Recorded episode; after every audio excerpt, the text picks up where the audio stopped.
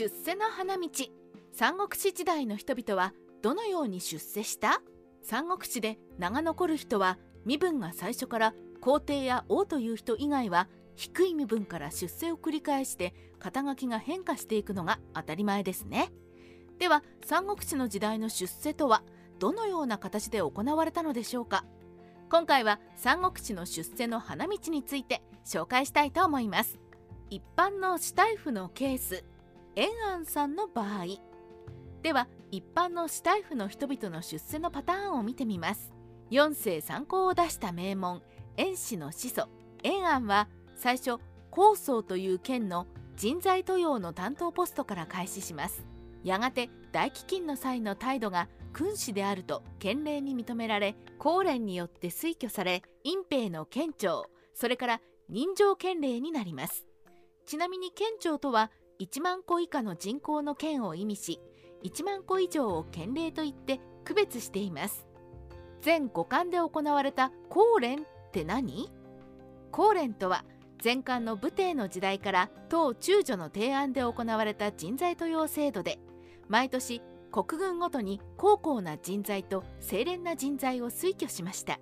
しかし公連に推挙されると直ちに役人になるのではなく一度中央に上り老として宮廷の老所に派遣されてここで行儀見習いをして実地研修を積んでいきます。そして中央での成績に従い県庁県令省あるいはそのまま中央キャリアとしてとどまります。延安も慣例通り中央に上りそこから隠蔽の県庁になったということでしょう。ランクアップ大衆へと出世。県令や県庁を歴任する司大夫は数年ごとに認知を移動する決まりになっています。これは五冠王朝の意図的なもので県令が長期間在任して地元の豪族と結びついて紙幣を蓄え強大化して中央の言うことを聞かなくなるのを避けるためです。県令にまでなってもそこからエスカレーター的な昇進はエリート貴族でない限りはありえず大きな手柄がない人は転勤族となり各地の県や省を転々として定年を迎えたということです。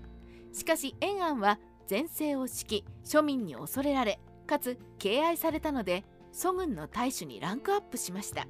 この祖軍直前まで宋王劉英の領地でしたが劉英が謀反を企てたことで廃止されて五冠の領土に編入祖軍になっていました。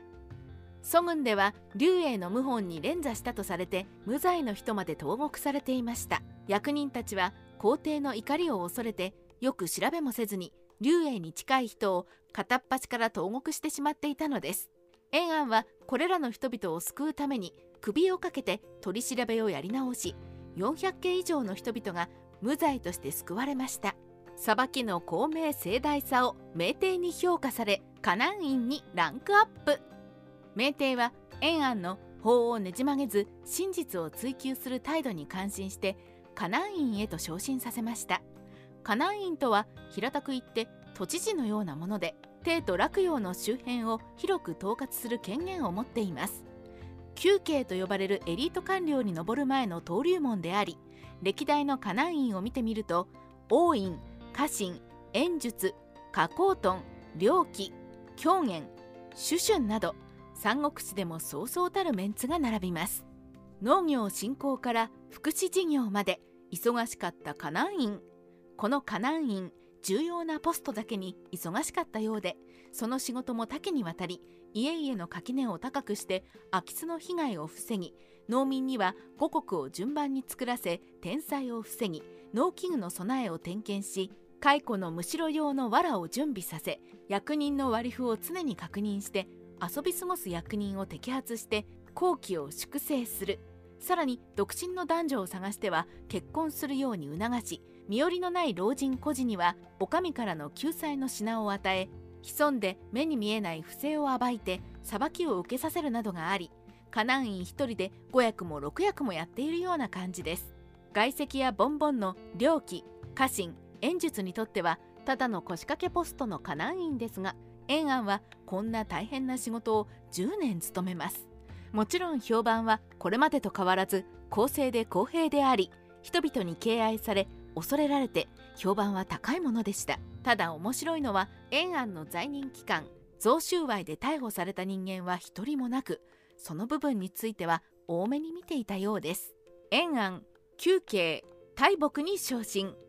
休憩とは参考参照の下にある役職。日本でいう苦行です。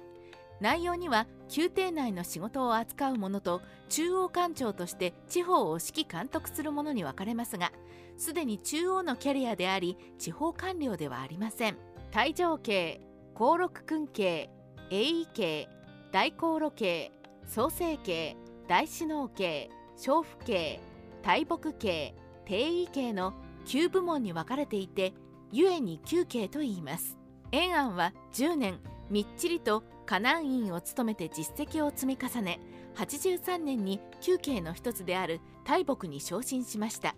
大木とは車や馬武器製造宮中で使う諸製品の製作業務を司り天使行幸などの監督を行う仕事で交通通信軍需大臣です。延安ついに参考の2つ死と死空を歴任する。西暦83年に大木になってほどなく延安は死空に昇進します。こちらは3校で事実上の官僚のトップ。この上には通常時には名誉職の大夫逮捕小国などがあるだけです。死空は大土木工事を監督する国土交通大臣で使徒は行政全般を見ている総理大臣クラスの立場です。延安は使徒を長く務め在任のまま西暦92年に死去しました。ほとんど一般の死大夫から始まり参考を極めた延安はかなり立派な人だったのです。参照とは一体何を意味するのか。地位としては9系の上にあり参考の下にある三章は六章所持小書令自中中書令の4つのポストでいずれも皇帝に直属していて上奏や文書発行皇帝への助言を行い強大な権限を有していました。形としては六章所持が小書令中書令を統括していて三国志の時代には大将軍プラス六章所持を兼ねる人が多くいます。三国志ライターカワウソの独り言。さて今回は五漢時代の死大夫の昇進の仕方を見てきました。もちろん時代が進むと門閥貴族の形成により社会が固定化して飛び級で昇進するエリートと何十年も県令止まりという人が出てきますいずれにしろ一般のスタイフが昇進するのはなかなか大変ということがお分かりいただけたのではないかと思います。